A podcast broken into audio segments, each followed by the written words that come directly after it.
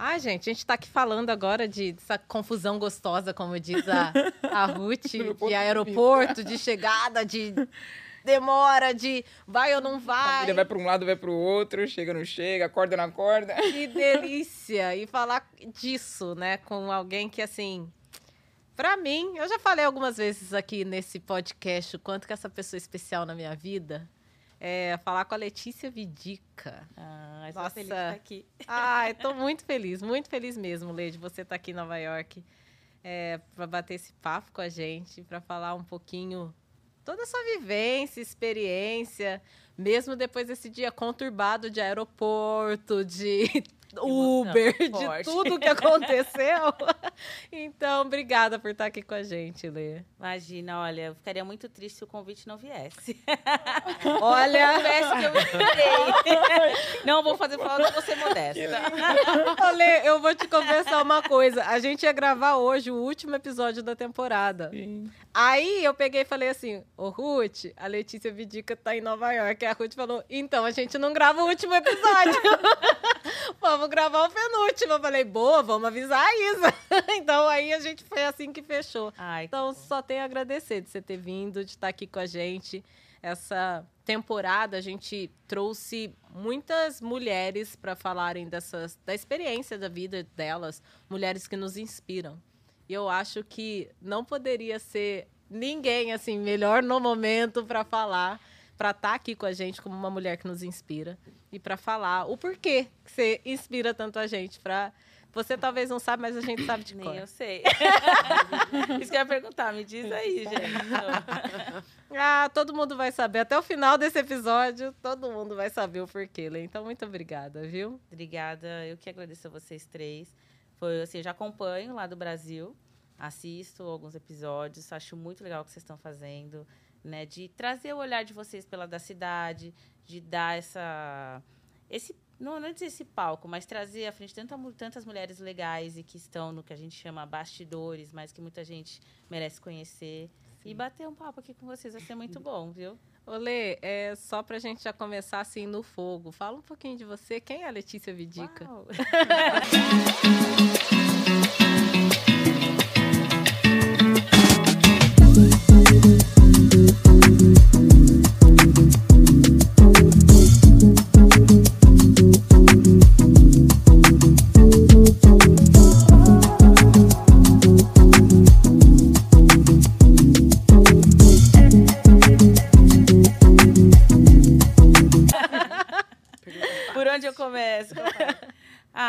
Letícia Vidica, é paulista paulistana, eu tenho 37 anos, quase 38 aí, sou jornalista. Atualmente estou trabalhando na CNN Brasil. Eu fui assumir esse desafio de implementar o canal no Brasil. Então, eu saí, tipo, vou voltar lá para minha trajetória, mas eu estou há três anos na CNN desde a estreia. Eu atualmente estou no cargo de gerente de conteúdo lá. Comecei no chamado Hard News, né, no dia a dia ali do jornalismo, coordenando produção, reportagem, assim, aquele turbilhão das notícias do dia. E agora eu estou gerenciando produção, mas numa área de planejamento lá dentro, onde eu cuido de programas, de projetos especiais, viagens internacionais e tal. E recentemente, há um mês, eu acho, assumi, somei, assumi somando, mais um desafio que eu estou compondo agora o quadro de apresentação do programa que a gente tem lá, que é o CNN, CNN Nosso Mundo é um programa de entrevistas assim muito gostoso, que foi mais um desafio na minha vida, porque eu falo que a minha vida é chamada de desafio. Se o mar está muito calmo, vem uma onda, sou filha de Emanjá, né? Então vem uma onda e vamos sacudir. E aí eu falei, beleza, eu vou e agora estou com mais essa, assim, apresentando um programa junto com mais três super jornalistas, uma delas Glória Vanik, estou com a Lia Bock, a Rita Vu e Está sendo uma delícia. São todas mulheres? Todas mulheres. É um programa ah, que a gente se chama de Spice Girls. Ah. Que é uma negra, as outras seis são brancas, mas uma asiática hum. e duas brancas, né? Mas com estilos completamente diferentes. Então, Sim. a gente Nossa, é, é, o programa das Spice. Muito incrível. E eu assisti, já assisti, eu assisti o segundo e o último episódio, né? E essa semana, inclusive. E nesse último episódio é, que você até postou nas redes sociais, que foi uma sessão de terapia. Eu acho que foi uma sessão de terapia não só para você, mas para mim também. E aí fica a dica aí para todo mundo clicar lá e assistir a ler também, Assista. porque tava incrível. E, e eu gosto muito daquele formato, e inclusive de ser essa sessão de terapia, porque é mais ou menos o que a gente tem aqui, né? Que são, e aqui ainda são três mulheres pretas conversando sobre as vivências, sobre dores e amores e sabores dessa vida e a gente sempre soma com uma mais, né, para trazer essas experiências assim. Então, é tão bom te ter aqui e te ter aqui neste momento, sabe? Porque é, com certeza vai inspirar outras mulheres é, saber da sua trajetória, né? Você vem de uma outra grande transmiss, trans, não, transmissora, é, que é a Globo, né? Por Sim. muitos anos, mas você já passou por SBT, já passou por Rede TV. Sim, eu tô no jornalismo há 17 anos, ver se não vou me trair Nossa. aqui, porque eu sou de humanas, né?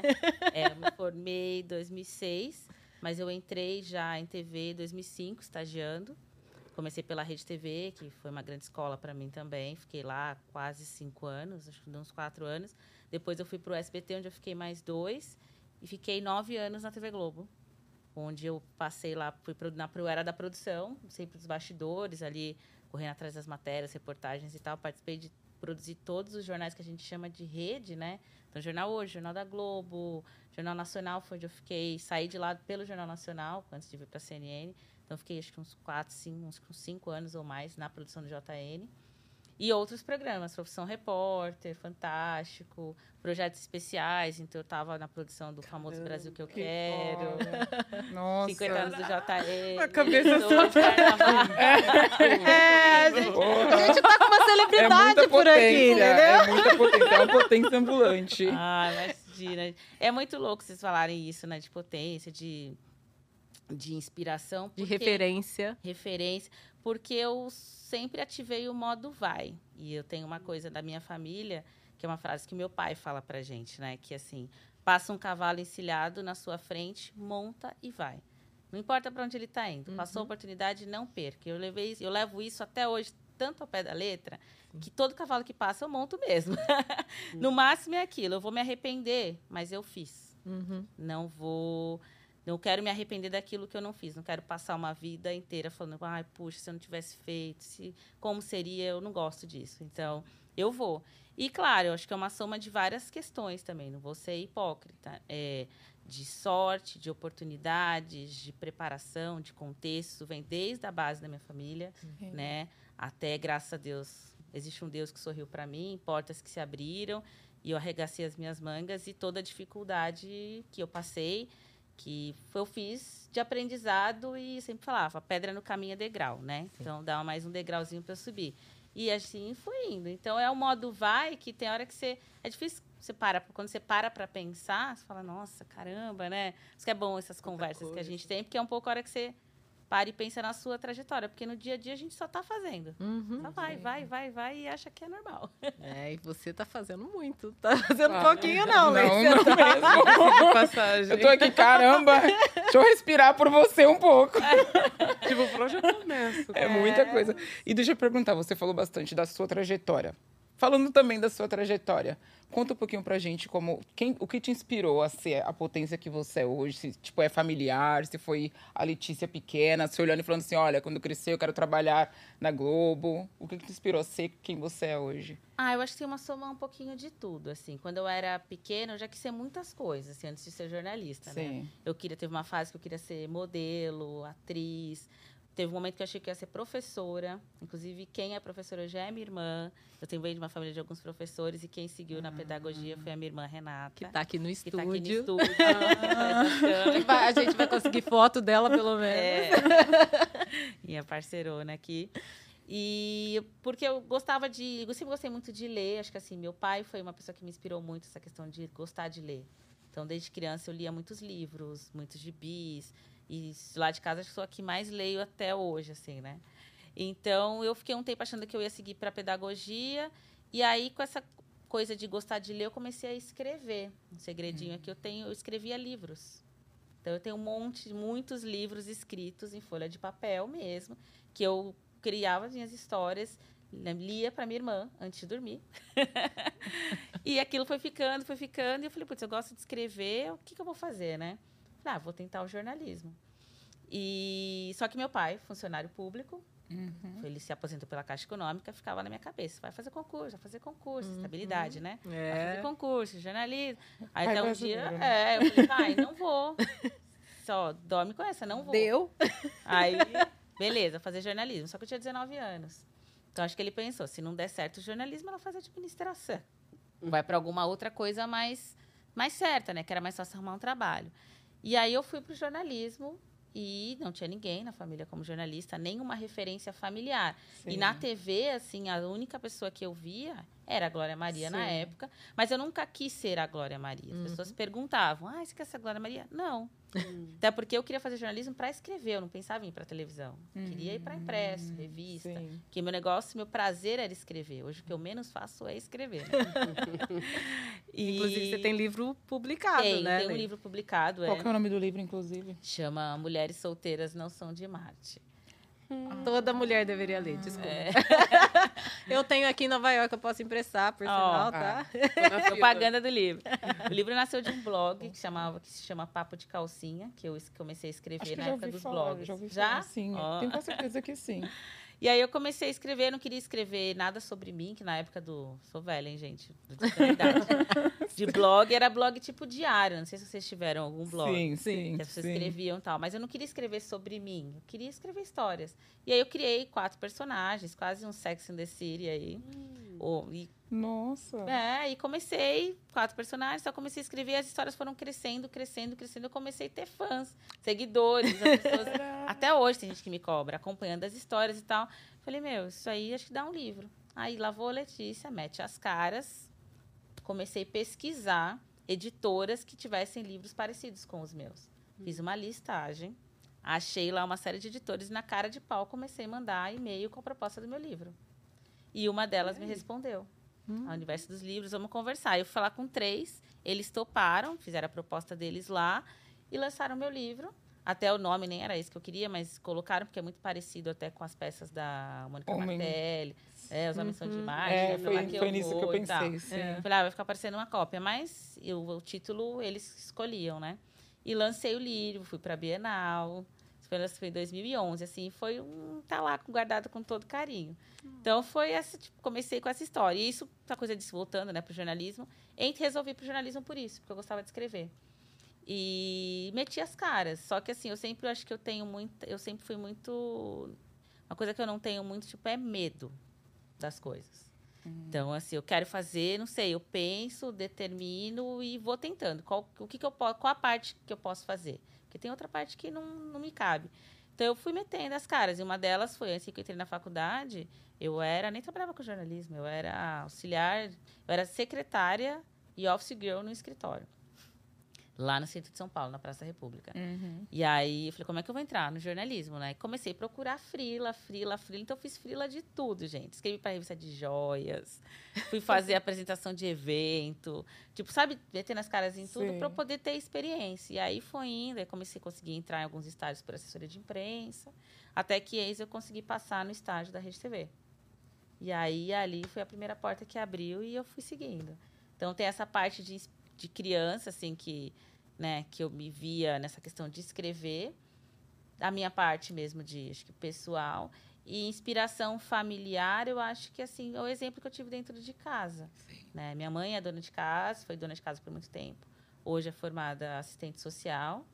Né? A história dela também é muito linda, porque a minha mãe se formou depois que nós três, nós três nós três, né, os filhos, eu sou a mais velha de três irmãos, nos formamos. E ela viu todo mundo se formando e ela queria ter um diploma também. Nossa. Tia Solange é uma luz. É, dona Solange. Ela é Aí ela deu uma luz. seguradinha pra fazer o dela depois. Olha que Pô, Nós lindo. somos na facu... nós somos Mãe na é muito foda, dela. né? Mãe muito preta foda. é foda ao, quadra- ao quadrado, assim. Eu falando palavrão aqui, mas mãe preta é ao quadrado, entendeu? Não, E assim, uma determinação. Minha mãe é muito, é muito determinada, assim, lá de Sim. casa. Assim, acho que ela é a que menos tem medo de tudo.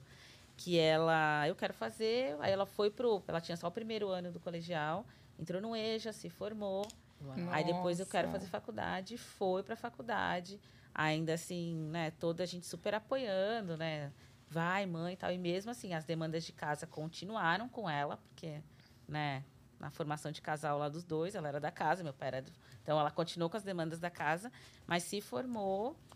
Fomos na, facu... na formatura, quis trabalhar, estagiou, depois parou, já resolvi, tá tudo bem, realizei meu sonho. Ah, Então, não passou em branco, pelo menos. Então, acho que tem isso. E o meu pai também, assim, muito. Meu pai também vem de uma trajetória de vida que tinha tudo para ele ter ido pro lado errado, mas ele foi pro lado certo, assim, né? O caçula de cinco irmãos, perdeu a mãe aos 16 anos. O meu avô também, o meu avô paterno, hoje a gente entende muito quem foi aquele homem, né? Porque a gente cresceu ouvindo muito, ah, porque seu avô não deu certo na vida, que ele, meu avô era alcoólatra. Mas hoje, assim, ser alcoólatra já era o brinde para um homem preto daquela época, né? Exato. Então, porque imagina tudo aquilo que se passava na cabeça de um homem preto que queria, tinha muita. Meu avô tem a parte da ganância e do orgulho que a gente carrega. Uhum. De querer sempre mais. E até meu pai estava contando uma história agora, recente, em Orlando, aqui. A gente estava, antes para cá, estava lá, falando disso, que meu avô sempre ensinou a andar de cabeça erguida. De sempre. Erga a sua cabeça em qualquer lugar. Qualquer lugar. Entre de cabeça erguida. E eu não sabia dessa história. Fiquei sabendo dois dias antes, há dois dias atrás. Olha isso. Que meu pai contou que eles andavam na rua, meu pai andava de cabeça baixa e meu avô virava para ele e falava: Dé, cabeça erguida. Então, eu acho essa coisa da cabeça erguida e de você pode, você consegue. Entra e faça. Então, eu sempre vi isso no meu pai, sabe? Sempre vi essa determinação, não importa. Nós, nós lá em casa nós somos pretos, re- todos retintos, né? A gente já brinca que é puro sangue. Isso nunca foi puro Puro sangue. no zóio. Por sangue no zóio também. Por sangue dos olhos também. No zóio. Nunca foi um fator de nos impedir de entrar num lugar e alcançar as de, ter que sair dele, de falar, não vou entrar porque eu sou preta. Não, eu vou entrar Hum. sim. Claro que eu vou entrar, eu vou olhar, eu vou reparar até hoje, eu sou a única preta. Olha, só tem um, tem outro, pô, podia ter mais. Ou, ah, fez tal coisa porque eu sou preta, mas eu não vou sair daqui. Então, acho que isso nos ajudou também. Eu cresci com essa referência em casa. Então, acho que soma tudo isso. Eu queria te perguntar logo que você falou sobre entrar nos ambientes, né? Porque sua trajetória foi do Frila pro para o estágio, né, na Rede TV.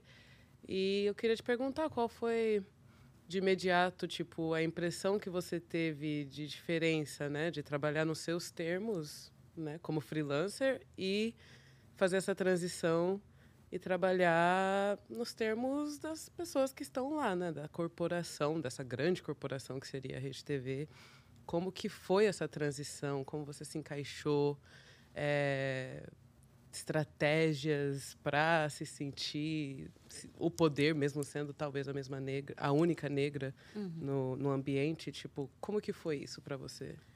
Ah, no começo, sempre um choque, assim, um pouco, né? Porque eu era muito nova. Eu entrei lá, acho que eu não tinha 20. Tô, agora preciso. 21 anos no mais. 20, eu ia fazer 21 anos, né? Foi 2005. Então, primeiro que já começou pelo processo seletivo, né? A síndrome do impostor, que até hoje às vezes pega, né? Sim, muito. pegou pesado porque eu achei que eu não ia passar. Foram várias fases. Era aquele estágio, sabe? De que você vai, manda o currículo, vai passar e tem que esperar a ligação. Passou, agora é a próxima fase. Faz Faz entrevista com videogame. um, faz entrevista com Nossa, entrevista com um, entrevista com outro. Aí eu lembro, nunca esqueci, na última fase, era entrevista geral ali com os, quase os finalistas. E aí fui conhecendo as pessoas. Oi, tudo bem? Você é da onde? Ah, eu sou da. eu faço PUC. Ah, eu sou da USP. Eu faço Mackenzie. Hum. E eu falo isso sem vergonha nenhuma. Eu não fiz uma boa universidade. Uhum. Eu estudei em colégio particular a vida toda, tentei várias universidades boas, não consegui passar, foi uma des- fiquei muito triste na época. E aí eu fui fazer uma uma uni da vida. Só que aí eu falei, meu, eu preciso isso não vai preciso fazer Não alguma coisa, parar. não vai me parar. Então na hora ali eu já- pela universidade eu já falei, hum, não vou passar. Hum. Saí derrotada, não vai dar certo. Fiz a entrevista e passei. Fiquei, então já foi uma, meu Deus. E aí entrar naquele ambiente realmente assim, até voltando agora a pensar na redação, eu acho que eu era uma, se não acho, a única ali, pelo menos a turma de estágio. Não me lembro de outra de outro negro estagiário que estivesse ali, né? Então, eu entrei e assim, foi tudo muito novo porque é uma adaptação nunca tinha entrado em televisão, ter que aprender a lidar com tanta gente diferente, adaptação. E também aquilo, estilos de vida, né? Sim. Muito diferentes, né? Pessoas com mais experiências que você, menos Sim. experiências que você. Sim. Mas ali foi me dando sempre um gás para eu falar o que, que eu o que, que eu preciso fazer para mais para estar para estar como aquelas pessoas ou para conseguir, né? Então eu sempre tentei ver pelo lado bom do exemplo. Então eu sempre tive pessoas que me ajudaram muito, sabe? Na Rede TV quando eu entrei, eu logo eu olhei e falei aonde que eu quero ficar. Então eu já logo gostei da produção.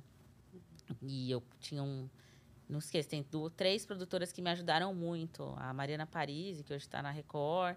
A Adriana Perrone, que era repórter da Globo News e agora está na Record. E a Mariane, e a Mariane Prache. Eram três produtoras mais velhas, assim, nem tão mais velhas do que eu, mas que logo me abraçaram, assim, e eu comecei Que a... madrinhas, hein? Três madrinhas. Que madrinhas, Beijo para as olha. três, assim, são pessoas que eu carrego no meu coração, que me ensinaram a produzir, que eu mandava umas sugestões ali, porque eu cheguei e ficava num ambiente, para quem não conhece redação, que se chama escuta. É uma salinha onde você literalmente escuta rádio, televisão, fica decupando o que está sendo passado nos jornais, só isso. Fiquei um tempão fazendo só isso. E mas ali eu queria um pouquinho mais também. Então eu via as coisas, eu começava a sugerir para elas. E elas acho que perceberam que eu tinha algum jeito para produção e começaram a me ensinar e tal. E logo eu consegui sair dali, passei por outras áreas e fui para produção.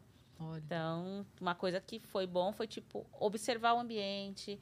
Uma coisa que eu digo sempre, algum para quem está começando, algumas pessoas já me perguntaram, ai, o que que eu faço? Acho que acho que a grande sacada é ter um bom relacionamento. Uhum. Relacionamento interpessoal é quase 100%. Em comunicação, sem comunicação não, não vai, vai. a lugar nenhum. Porque é. um universo muito pequeno, fala, nossa vaga não tá no. Antigamente falava, não tá no jornalzinho. Sim. E às vezes não. Agora deve ser às vezes no LinkedIn, mas não tá no LinkedIn. Mas mesmo assim é, 1% para 99% que não é pra gente, né? É. Então, assim, é 1% de vaga pra gente, né? Então, assim, exatamente. Então, quem entra, tenha, tente ter um bom relacionamento, porque um puxa o outro. Uhum. E todos esses lugares que eu passei, que eu falei para vocês, eu fui indo por pessoas que eu conheci. Hoje, por exemplo, na CNN, eu trabalho com uma série de pessoas que eu trabalhei em todas essas emissoras que eu passei. Então, assim. Imagina se tivesse um bife com alguém. Não ia é, funcionar. é, exatamente. E todo Aí que tá o sabendo. problema. É. Gosto de um bife. Não Cuidado ia bife. funcionar. Não é, pra, não é ser bobo, nem capacho de ninguém. Não. Não é isso. Sim, Mas claro. é se relacionar bem, porque. E cuidado com o que você faz, né? Porque Exato. realmente é um mundo muito pequeno. Todo Uhum. mundo fica sabendo. Então, acho que foi mais isso. E aí depois você vai se adaptando. E você falou também outra questão de ser a única negra, né? Por muito tempo, nesses ambientes de redação, eu realmente era a única.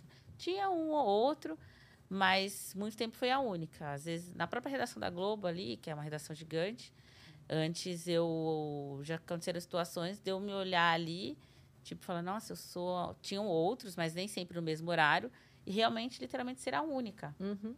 Né? Eu brincava, depois eu falei, a Maju, se não tava a Maju na redação, ou um outro colega que a gente tinha, o Dalton, que também trabalha até hoje, que é negro, só tinha eu ali. E foi mais ou menos por isso que a gente se conheceu, né, Lê? Porque eu fui fazer, produzir uma pauta com a Secretaria da Saúde. Foi aí que conheci Foi aí que tudo aconteceu. Eu estava trabalhando como assessora da Secretaria da Saúde e a Letícia produzindo uma pauta sobre ambulâncias em São Paulo. Verdade, pro Jornal Nacional, né? Pro Jornal Nacional. E a gente, tipo, trocando e-mail por semana já. Já tava ali uma semana de oi, Lê, oi, Li. Já tava assim. E a gente não se conhecia. Nada. Aí um dia, no, no Instagram, mas o Instagram não era o que é o Instagram hoje, porque senão eu tinha demorado acho que muito foi o menos. Facebook. Foi Foi Face? Facebook, foi Facebook. Orkut, pode falar a verdade. MSN. Ô, Lê, Ai, deixa eu te falar. Eu sou a velha da turma. E você é mais velha que eu. Então, Gente, do céu, vai ter bullying o a dia- pauta. a noite inteira, tá? Mas olha, então, não foi Orkut, não, tá? Foi Facebook. A Lê é, postou, na verdade, ela foi num samba rock do Bola de Meia, que é a banda Bola de Meia, do Verdade. Dodô. E, e eu vi a foto do Dodô, ele marcou as pessoas e marcou Letícia Vidica. Eu falei, não tem duas. Não existe duas. Letícia Vidica, não tem duas. Aí eu cliquei, vi lá, jornalista. Falei, só pode ser ela. Eu mandei e-mail pra ela. você tava no samba rock Foi bem assim, gente. a noite passada? Assim, eu falei, não, e o, Stalker total. E se não fosse, né? Falei, deixa eu já agarrar aqui, ela é preta. Falei, o quê? Ela é preta, tá na Globo, vou agarrar nessa menina, vou ficar juntinho com ela. E aí ela falou, ah, era eu, você gosta de samba rock? A gente, tipo assim, começou a se falar, ela produziu, a gente foi não, se encontrou. Não, não, foi super total. Assim, aí depois o mais louco foi que a gente falando, a gente tentando se encontrar. Não sei. Sim. Porque assim, eu tenho várias amizades que eu carrego ao longo da vida que são, aconteceram assim, acontecem assim também. E aí teve um show da Maria Rita, quando tinha aqueles projetos da, da Nívia, Do né? parque, qual? Parque da Juventude. Parque da Juventude, lá em São Paulo, na Zona Norte. É.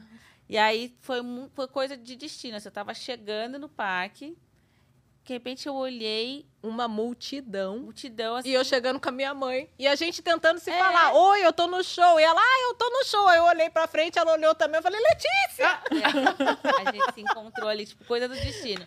Pá. Foi. E Foi. dali já não nos largamos Não mais nos e veio largamos. essa amizade. Aí ela me apresentou o mundo do samba rock, que eu adoro. Tivemos muitas noitadas de samba rock em São Paulo. Tivemos Éramos- muito trabalho também. trabalho quando éramos jovens, fomos sócias, criamos uma assessoria, né? Uma assessoria pra músicos Pra em São música. Paulo. Muito legal. Foi um período muito gostoso da vida da gente. É, gente, sabe o que é, né? Eu tenho uma sócia aqui que é CNN, âncora da CNN, com livro publicado. Já passou por todas as Sim. maiores ah, emissoras do Brasil e tá aqui falando que não sabe por que que é referência. Mas agora vocês entendem, né? agora vocês entendem por que que é tão, tanto amor por essa pretinha. Mas, Lê, E- antes... Quer não, falar? pode falar, pode falar. É? Eu ia fazer uma pergunta bem simples. Pode Falando falar. de exemplos. Você tem, algum, você tem alguma referência hoje em dia, alguma pessoa famosa que você sempre cita ou não? Nenhuma. Eu sei que seu referência está muito dentro de casa. Mas saindo um pouco de casa também. Uma pessoa famosa. Sim, uma escritora, uma jornalista. Ai, algumas. É tão difícil falar uma pessoa só, gente. Ai, pode estar mais de um. Pode. claro.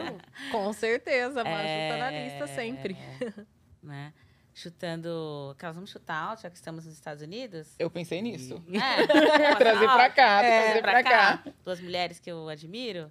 Ah, uma é a Oprah, claro. Sim. Quem sabe, hein? CNN. É, então, né? Tá chegando. Acho ela maravilhosa, assim, pela trajetória. E uma, não, a gente pensar que uma das mulheres mais, sei lá, conhecidas na comunicação, famosas do mundo, é uma mulher negra. Sim. Uhum. Eu acho isso, né? E num pro... E bilionária. bilionária, tipo, money. Billion, com sabe? B. Total. Então, eu brinco, mas eu gosto muito dela. Trazendo para Brasil, eu acho, assim, de várias mulheres negras pela, pela trajetória. Primeiro, Glória Maria. Ela é uma grande referência. Uhum. Só ela, por ela ser Glória Maria, Sim. acabou. E eu tive até um episódio muito interessante com ela também, gente. Pode falar e acharem que é mentira, mas é verdade. É, Glória Maria me tietou na festa dos 50 anos do JM. Sim. Gente. Lembro dessa história. Eu fiquei impressionada, porque teve os projetos 50 anos do Jornal Nacional, onde a gente relembrou vários. Contamos os 50 anos do JN em, em trechos históricos, teve uma festa no Rio.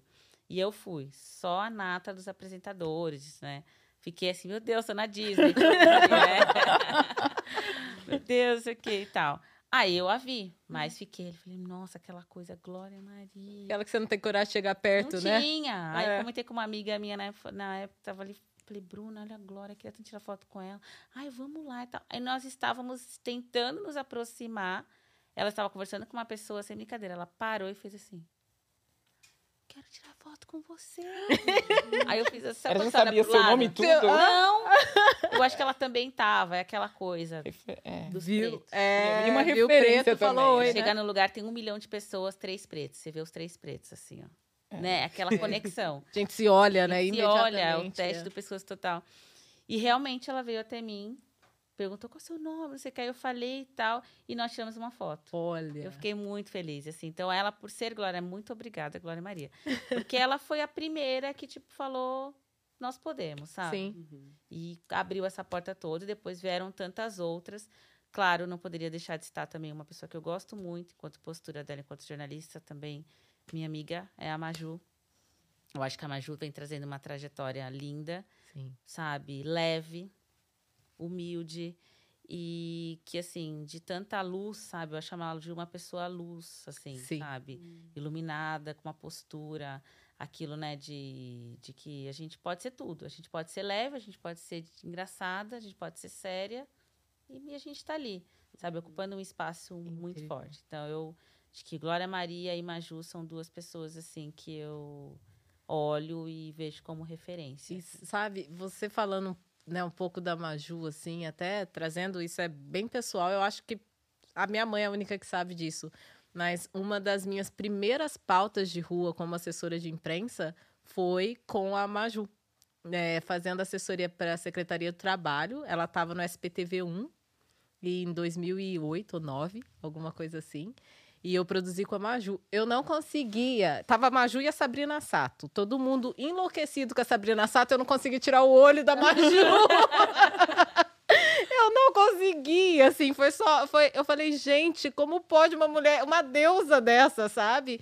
E, e saber que ela estava ali em jornalismo, eu estava no primeiro, segundo ano de jornalismo. Mas ela já era grande, a Maju, nessa época? Não, ela estava ainda como, ela era repórter de Repórter do rua do SB1. SB1. Ah, E aí, e assim, era foi assim uma coisa, eu não não cabia em mim assim, sabe? Tava ela, tava, acho que é César Brasil o nome, César. Cezinha?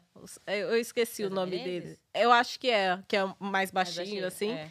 E ela e o César, e eu, eu não conseguia. O César falava comigo, Sabrina Sato estava pela Secretaria do Trabalho e eu ficava olhando nela e ela com aquela precisão, aquela clareza, assim. Então, Mas até é curioso que você falou, né? Ela não era essa Maju que, tipo, hoje todo mundo conhece, mas a falta de referência ainda era tão grande exato. que ela já era grande, sabe? claro. pra Não, gente ela era grande, grande. mas eu pensei, ela já era grande de qualquer É. jeito. Não era, assim, porque eu tava até nem É. pensando aqui numa coisa. Porque, como é, né, a gente tava na Preta Única.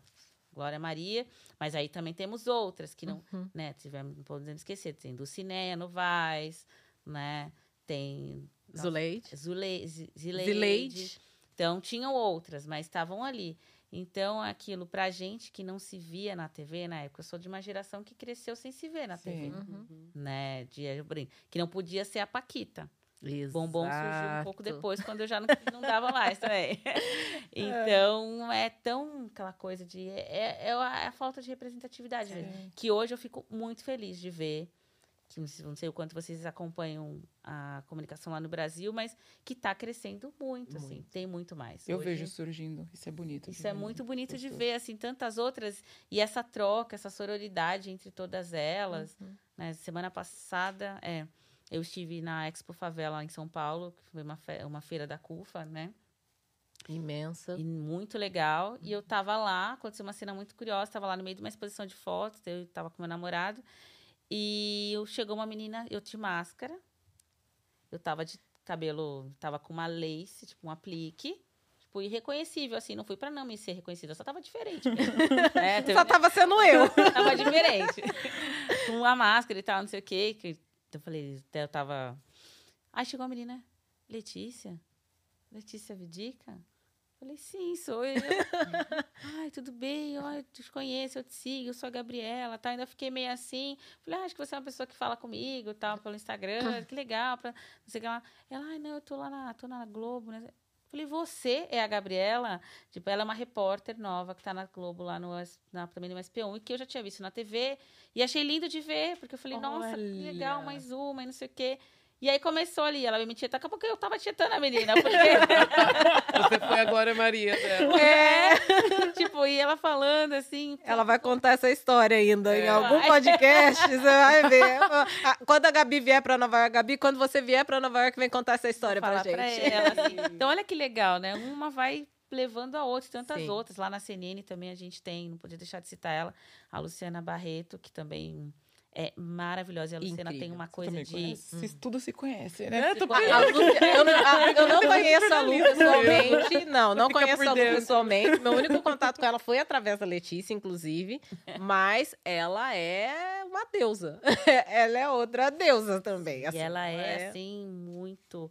Uma intelectualidade sobre a questão negra que eu admiro. Eu falo, não tenho nem no dedinho ainda. É. Tenho- ah, eu tenho que estudar Uhum. muito, muito, muito, assim. Então, e uma pessoa também incrível, sabe? De vem comigo, né? Nunca esqueço em alguns momentos que estavam difíceis, assim, ela segurava assim a mão e falava: "Não desiste. Você não vai desistir, porque eu não vou desistir. Olha que incrível. Você vai ficar". Porque então assim, isso foi tão forte do tipo a gente brinca, né? Ela falava: "A gente é como rosa. As rosas, né, caem as pétalas, mas elas têm espinhos e elas se renovam". Então, assim, é, e agora, até coincidentemente, ela saiu do programa no qual eu entrei. Você Não entrei para assumir o lugar dela, não. A Glória, que foi para trocar na apresentação. Mas teve uma passada de bastão tão bonita. foi. E a gente se encontra toda vez. E quando tá no camarim, coincidências ou não, a gente tá no mesmo, se maquia no mesmo camarim. E nosso maquiador também é preto. Então fica ali um, um quilombo ali. E uma coisa assim, sabe, dando dicas. Então, essa sororidade, esse apoio, assim, que, que eu vejo. E de olha quantas mulheres negras. Eu acho que a gente está chegando num momento lindo, assim. Muito, muito legal. Lê, Finalmente, né? É, A gente tá demorando, mas pois finalmente. Finalmente, tá, tá chegando. Mas, Lê, é, duas coisas, assim.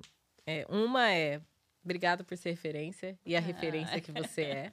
E a outra é um pouco trazendo até um para Nova York. Aliás, pensando na sua. Não é a sua primeira vez aqui em Nova York, então Não. você já tá também. bem integrada aqui, né? Qu- Quantas vezes você já veio para Nova York? Essa é a minha. Acho que é a minha sétima vez. Ah, É, ela já é quase uma New Yorker. Quando foi sua primeira vez? Quando foi sua primeira vez em Nova York? Eu vim. Não, é engraçado, toda vez que você vem é uma vez diferente. né? É. Primeira vez que eu estive em Nova York foi em 2007. O acidente da TAM se marcou muito pra mim. Acho que foi 2006, se eu não me engano. Ah, acho que sim, 2006. Eu vim acho que um ano depois. É, 2007. Pela primeira vez eu vim com a família de um ex-namorado. Uhum. Vim de acompanhante aí. E nós vie- viemos num outro esquema, tipo, né? Vim eles que meio que patrocinaram grande parte da viagem. Eu tava na Rede TV na época, e pra mim, nossa, eu lembro que foi super importante poder estar aqui, porque já era aquela coisa de eu quero conhecer os lugares que eu quero falar. Então as pessoas falavam, ah, o Central Park, não sei o quê, né? Eu não fazia ideia de como era Times Square. Eu falei, gente, eu preciso conhecer esses lugares Sim. e para saber o que eu tô falando. E aí deu a oportunidade de vir, né? Juntei lá um dinheirinho suado e vim. Então, e foi incrível estar aqui também. Assim, agradeço demais a oportunidade que eles me deram também. É, então, a primeira vez foi essa. E aí depois vim outras vezes, porque até já trazendo, eu estou aqui e venho muito por aqui, porque o meu irmão, meu caçulinha, o Vinícius, mora aqui em Nova York. Uhum. Né? Meu irmão está aqui há quatro anos, ele veio a trabalho. Veio ele e a esposa, que é a Mari, que está com ele hoje também. E aqui formaram família. Eu já estou com dois sobrinhos maravilhosos. Ó, gente, Bento e Maia. Bento e Maia. A Maia é minha filhada linda. E o Bento, meu sobrinho lindo, afilhado da minha irmã. Então, a gente é o que faz a gente vir para cá toda hora. né? Toda hora a gente tá vindo aqui. Eu tô aqui agora, inclusive, porque meu irmão fez 30 anos, quarta-feira passada. Aí você veio comemorar o aniversário. Viemos comemorar em Ai, família. que delícia. Sonho, Viemos passar os 30 anos em família. Ai, é uma delícia. E eu só aproveito, gente. Eu só ganho abraços aqui. Toda vez que ela vem, eu falo, ah, beleza, desculpa, né? Então, Ai, ela fala que é por família, mas a verdade é porque eu tenho que abraçá-la ainda. Não, já é família e já encontrei eles, né? Que tá aqui também. Tá se- Sete anos. sete anos. É, sete daqui anos dois já. dias, sete anos. Meu Deus. É. Sete anos. Então, a primeira vez foi essa. E aí, todas, toda vez que eu venho, eu vejo com outro olhar também a cidade, assim. A gente estava comentando agora, eu e minha irmã. Ah, o que, que a gente vai conhecer agora? Uhum. Porque a gente já conheceu os lugares turísticos, né? Comentando com o irmão, o que, que a gente pode conhecer? E sempre tem coisa a mais para Sempre. conhecer. Sempre. Sempre. Então, quero dicas, gente. Até. São, até São Paulo, se a gente parar pra pensar, se você mora lá, ainda assim vai ter sempre Hum, coisa você pra não você deve conhecer tudo, é. olhar a cidade de outro jeito, né? Sim. Então, É. quando eu vim, a primeira vez, fiquei ali no burburinho da Times Square. Então, Uhum. aquela coisa, quando vi aquelas luzes assim, falei, meu Deus, uau. Aí teve vezes, outra vez que eu vim, fiquei uma vez no Harlem, que foi uma experiência incrível. Hum. Fiquei no Airbnb no, no Airbnb no, no Harlem, assim, foi muito legal. Então, depois vim visitar meu irmão que morava no Brooklyn. Também um verão no Brooklyn. Ele estava junto. Foi o, foi o verão Foi de uma 2019, experiência. gente. Foi o verão. Todo, Verão todo episódio eu 2019. falo do verão de 2019. Gente, eu tava assistindo aquela série do Spike Lee, Ela Quer Tudo aqui. Sim. Ai, Ai, É. Gente, É. eu me senti a própria protagonista. a, a Lola, né? É. Pro Nola. Fort Green, conhecer o pai. Letícia Darling. É, Letícia Darling. Eu uso ela como minha referência também. Eu falo, nossa, gente, goals. É. E você viu Incrível. muita diferença em Nova York antes de pandemia, pós-pandemia ou durante, sei lá? Olha, é uma pergunta que eu vou ter que te responder um pouquinho depois. Porque você acabou de Porque chegar. né? Chegou hoje. É, eu cheguei, eu vim em 2019, né, antes da pandemia. E aí, com a pandemia, nós não conseguimos mais vir. E eu cheguei quarta passada e cheguei por Orlando. Então, eu fui para Orlando, fiquei até hoje de manhã em Orlando. Peguei um voo vim para Nova York. Na verdade, agora a gente está em New Jersey, que é onde meu irmão está morando agora. E eu vou começar a explorar a cidade a partir de amanhã.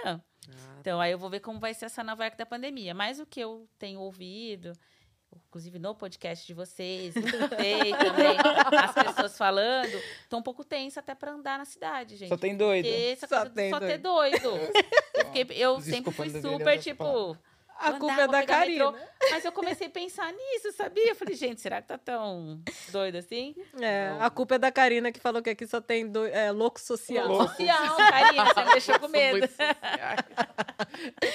A culpa é dela. Ah, E a Mas- outra coisa que eu queria te falar, rapidinho, só pra, pra eu não esquecer de novo, é o seguinte. Ah, eu sei que agora, Lê, além de né, ser âncora, ai, eu acho, eu acho você tão eu não sou chique. âncora ainda, não. É, tá apresentando um programa. Mediação ali.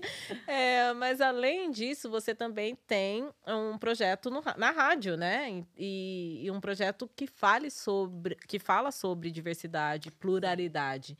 Então, eu queria que você falasse um pouquinho sobre isso também, esse projeto que está rolando.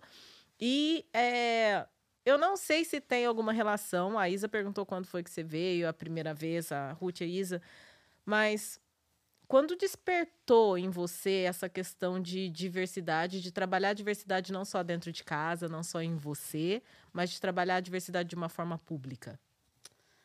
É, tanta coisa que eu até esqueci de falar do meu filhinho, né? A pessoa que inventa tanta coisa. Vocês viram, né? Eu sou, é muita coisa junto. Ela é plural. Só. Sou plural.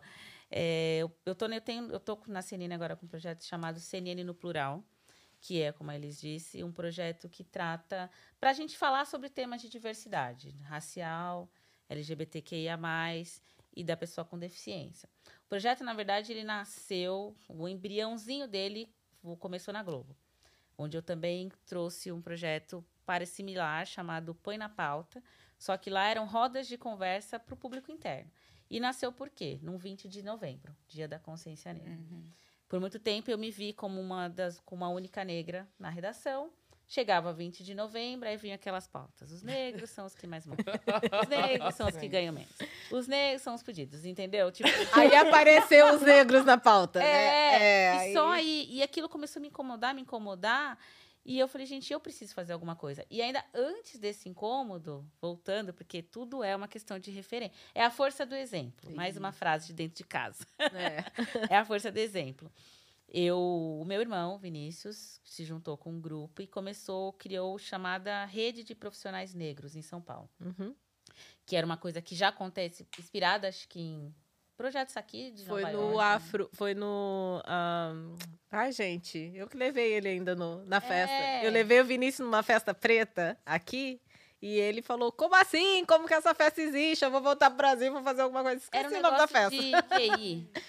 É. Não, eu vou lembrar o nome, eu coloco depois nos créditos, mas foi uma festa que tem aqui, que é entre profissionais pretos de diáspora. É, a maioria, é, por exemplo, a maioria vem do- de, de pretos africanos ou de segunda geração africana, mas eles agora estão incluindo diáspora em geral. E, e eles são profissionais, eles têm uma roda de conversa, eles trocam cartões, fazem o networking ali, e depois tem uma balada. Não é aquela que você foi com a Mari. Não, não. E Não é. foi Vou lembrar. Foi lá, faz tempo, foi até. Meu irmão ainda ele era estagiário no, Ah. no Goldman, ainda faz antes dele pensar em morar pra cá, Foi. antes de casar, antes de tudo. Que ele veio para fazer uma imersão Isso aqui e aí conheceu e aí voltou pro Brasil. E aí uns amigos, uma amiga dele também do, do banco, tal, que também era gringa, falou: ah, vamos fazer isso. O que, que era né, o- a rede de profissionais negros? Reunir negros, porque todos eles, se quem criou o grupo, o criador, se viam os únicos negros no seu ambiente de trabalho e já tinha começado nas empresas aquela coisa queremos queremos e precisamos incluir sermos diversos, mas onde estão os pretos? Onde Afropolitan? City. É o nome da Afropolitan, Afropolitan City. é. Onde eles estão? Não conseguimos chegar neles. Onde achar? Né? Tá, tá, aquela coisa. E aí eles falaram, vamos então reunir a negrada e vamos fazer a conexão dos negros com as empresas. Vocês querem saber onde eles estão? Eles estão aqui. Uhum. Então eram happy hours. Eu, e aí nisso surgiu muita gente legal. Muita gente que hoje desponta no Brasil também foi mordido um pouquinho por ali, que, né, que dali se despertou. Dali eu conheci, hoje despontou Nina Silva, Lisiane Lemos, Uau. um monte de gente que hoje tá fazendo coisas, mas que estavam ali, eu falo que todo mundo bebeu daquela fonte, que foi Uhum. importantíssima.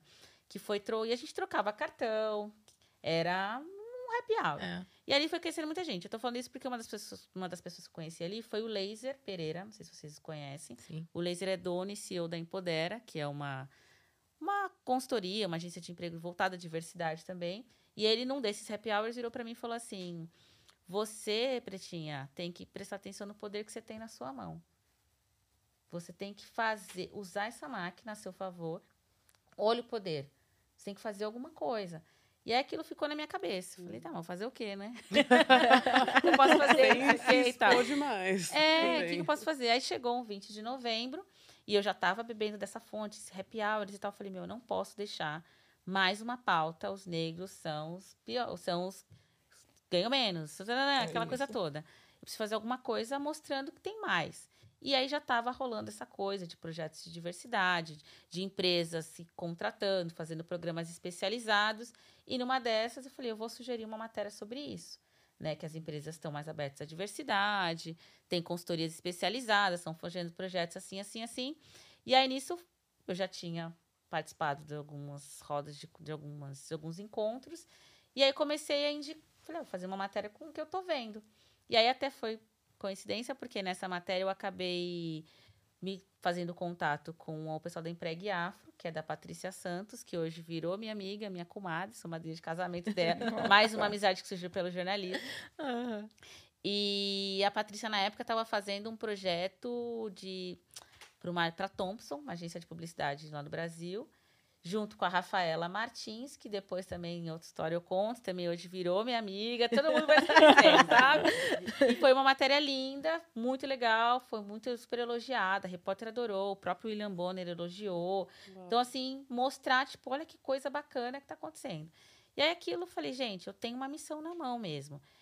É, Todas as pessoas que estão aqui ao meu redor não vivem a minha bolha. Se não for eu para trazer, mostrar para eles, olha, temos essas pessoas, esses nomes, quem vai fazer?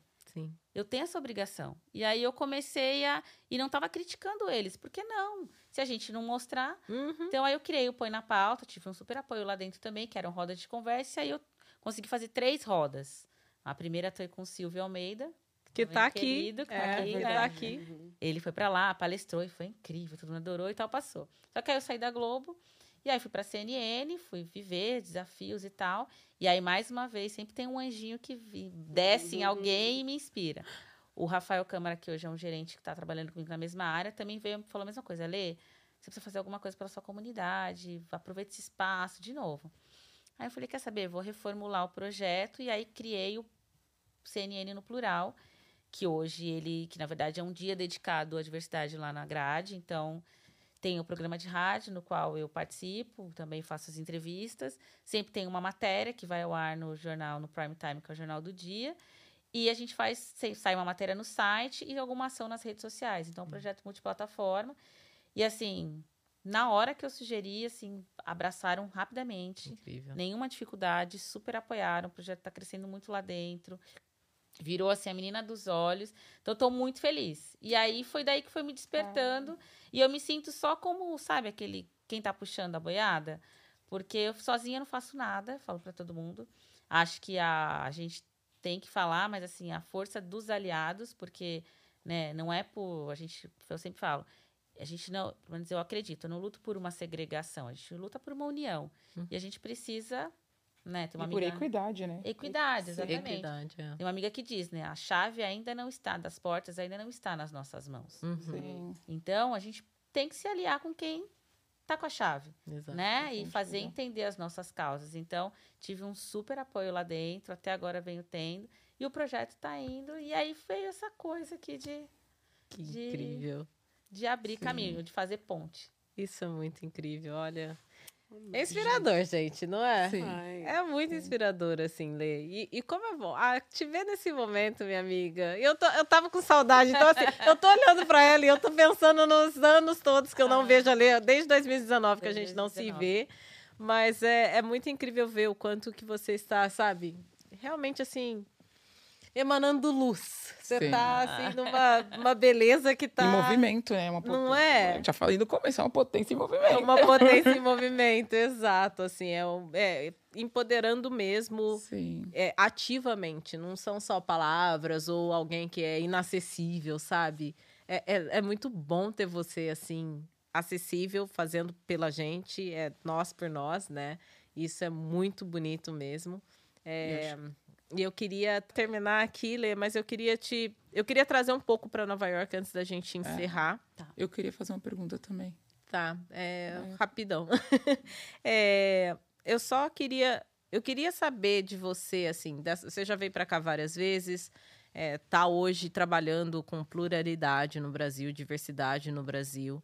É, você vê um, como você vê o empoderamento preto, assim, como você vê o movimento, ser essa potência em movimento, como que você vê o movimento preto no Brasil, o movimento preto aqui, o empoderamento mesmo entre as comunidades, o que você, sabe, tira de uma e da outra, assim. Desde a primeira vez que eu tive aqui em Nova York, né, é, Estados Unidos, enfim, sempre me chamou a atenção a presença preta em todos os lugares. Né? Eu vejo preto na rua, eu vejo preto trabalhando, sendo garçonete, mas eu vejo preto andando em Wall Street, eu vejo preto em todos os lugares, eu vejo famílias pretas se divertindo na Disney. Então isso me chamava, sempre me chamou muita atenção. Eu Falei, caramba. E e assim muito incom e a primeira coisa foi isso tem pretos em todos os lugares mas poxa eles são muito menos do que a nossa população né eu não sei de cabeça mas nós somos 56% Eles são 13, Beleza. 13 a Tem a mesma 16, coisa que a depende do censo, é. e parece que eles são 100% Não né? é? 13 Sim, né parece. Porque É é verdade. 13% Como a Então, gente é invisibilizado, né, no, no Muito, Brasil, a gente nossa tá presença. Nos, nos cantos mesmo, nossa presença exatamente. E assim, ou quando a gente aparece, a gente aparece ainda, né, nos mesmos papéis que se você colocar a Casa Grande e a Senzala de novo, continuam as pessoas, mudam os sim. cenários às vezes. Uhum. Então, isso me chamava atenção. Uma outra, em outras vindas, o que me chamou atenção? E aí, o verão de 2019. O poder da comunidade. Dos negros, sabe, juntos. E sim, nós somos, sabe, aquela coisa, o orgulho negro. Em tudo, no seu jeito de vestir, cabelo, isso, de você poder ser quem você é, e sabe, e, e aquela a força, a potência, um ajudando o outro. Então, isso me chamou muita atenção. E no, naquele verão de 2019 também eu estive em Washington, onde eu fui lá no Museu da História Negra Americana. Sim. Saí chorando aos prantos. Quem não foi, é uma dica, vá. É. E eu cheguei na, acho que lá na, quando falava da década de 70, se eu não me engano, acho que 70, né? Panteras Negras, um negócio desse. Uhum. Olhei aquilo ali e eu pensei, cheguei no Brasil. O Brasil tá aqui agora. Hum. Porque é o que eu vejo no Brasil, que é essa potência, esse empoderamento, essa força da comunidade, sororidade, um puxa o outro. Porque eu, né, sou mais velha da turma aqui, eu cresci ouvindo um pouco de família, aquela coisa de que, ah, o negro quando fica rico esquece do Esquece da outro, gente. É. Esquece, ah, lá é Sim. metido porque tem dinheiro. Uma desunião. Uhum. E hoje eu tô vendo o contrário, sabe? Essa coisa do real black money. Putz, tem um restaurante, o dono é preto, vamos lá. Ai, olha só, imagina. Agora no carnaval mesmo, né? Olha só que lindas musas negras, as rainhas e não sei o que e tal. Olha que jornalista. Então, as- que mulher negra linda. Então, um apoio. Eu acho que a gente tá nesse momento. Então, eu acho. E se inspirando muito dessa fonte que os Estados Unidos já. Vem passaram, bebendo há um tempo, bebendo há né? muito tempo. É. Sim. Qual que era a sua pergunta, Ruth? Enfim, era um pouco relacionado Era ao que você está fazendo, mas eu vou aproveitar para fazer uma outra também. Porque você acabou de chegar em Nova, Nova York, quais são, se você tem expectativas para Nova York, quais são suas expectativas? Nesses você- pouquíssimos cinco dias Quanto que tempo você vai nos deu. aqui? Quanto tempo você vai ficar aqui? É, a viagem ao todo são 11 dias, mas eu já gastei seis dias em Orlando. Ah, sim. Agora eu tenho mais cinco aqui. E o que, que você pretende fazer nesses próximos dias? Era essa a pergunta. Ah, eu quero que Nova York me surpreenda. Ah, Ah, eu quero curtir. Vou... Eu acho que toda vez que se vem pra cá, você olha a cidade de um outro jeito. Ou o momento da vida da gente faz olhar É de um outro, outro jeito. Então, eu jeito. tô aqui em família, curtindo os meus sobrinhos, querendo passar um tempo gostoso com os meus irmãos, sabe? Também celebrar o meu momento de estar aqui. Igual eu tô em Nova Jersey agora, né? Tô em New Jersey, então é outro cenário quando vem para cá. Então eu acho que eu quero deixar meus olhos olharem ou ir para lugares que eu, não, que eu não fui. Quero ver coisas diferentes, mas também quero ser surpreendida pela cidade. Eu sei que eu serei, porque toda vez que você vem para cá tem uma coisa diferente para se conhecer. Isso tem mesmo. Isso tem mesmo, Ale. Muito obrigada. Começar por aqui, né? Já é uma- momento num podcast. que é melhor do que A gente, eu praticamente tirei ela do avião, sabe? Assim, Nossa, falei, olha, verdade. direto do avião pro estúdio. Ai, gente. Ai, como é tá chique. Da próxima vez a gente manda um jatinho. Por favor. É, a gente vai chegar lá, ao ponto de Ah, falar, não, Lê, posso mandar um jato aí no Brasil pra você vir Tem um motorista. York? Então, é. Boa. Não, já, eu acho que eu já comecei com uma boa surpresa, né? De estar aqui, assim, porque Delícia. conversa incrível. Eu queria, primeiro, eu queria falar um monte de coisa ainda, tem muita coisa pra falar. Uai, você ainda tem mais cinco dias, a gente pode marcar outro dia de estúdio. Ale, muito obrigada. Obrigada por estar aqui com a gente mais uma vez. Assim, é uma honra mesmo te ter aqui. Sua Obrigada obrigada. presença. Prazer. traz, né, essa, essa energia, essa luz. Como a Ruth disse, se você é uma potência em movimento. Então, continue, continue. Não pare. Continue em movimento. É isso. eu tenho certeza que você vai Walking, continuar. né? Só vai. Como a Isa, a Isa tava falando, é tipo, tudo que pensa, tudo que você tava falando é aquela coisa que explode na nossa mente, né? Tipo, Sim. meu Deus, É como. possível. É É isso. possível. E aí a gente tem a resposta. É possível, tá aqui. É. Tá aqui. Ai, gente, eu que, eu que agradeço, assim. Primeiro, esse bate-papo é uma delícia, eu gosto muito disso. É, eu acho que é a hora que a gente para e pensa um pouco sobre a vida da gente também. É, vocês são três potências em movimento. Né? Sei muito da história da Elis, ouvi pelo podcast a história de vocês. Então, primeiro, parabéns que vocês estão aqui, o que vocês estão fazendo, onde vocês chegaram. E de ter essa tranquilidade, essa humildade de colocar aqui nesse sofá e trazer tanta história linda, tanta gente legal, né? Dando essa visibilidade que é necessária, assim. Que... E ser vulnerável, né? Que é uma coisa que não nos permitem, né? Mulher preta ser vulnerável e Nossa. colocar, né, as nossas todos os nossos anseios e desejos lá no sofá e aqui a gente a gente tem esse espaço que é para isso mesmo, para mostrar que a gente, sim, nós somos fortes, mas a gente tem todo o direito e a gente também pode ser vulnerável, mas conquistando. E falam muito também de uma segura a mão da outra. Eu sempre Uhum. ouço muito essa frase. Aí ver você, isso parece que se torna palpável, sabe? Olha, uma segura a mão da outra. Isso É. realmente existe, é, tipo, na prática, sabe? Existe. É muito bonito o que você está fazendo também. Não só, co- não só como Letícia, mas como Letícia, sabe? Como comunidade também.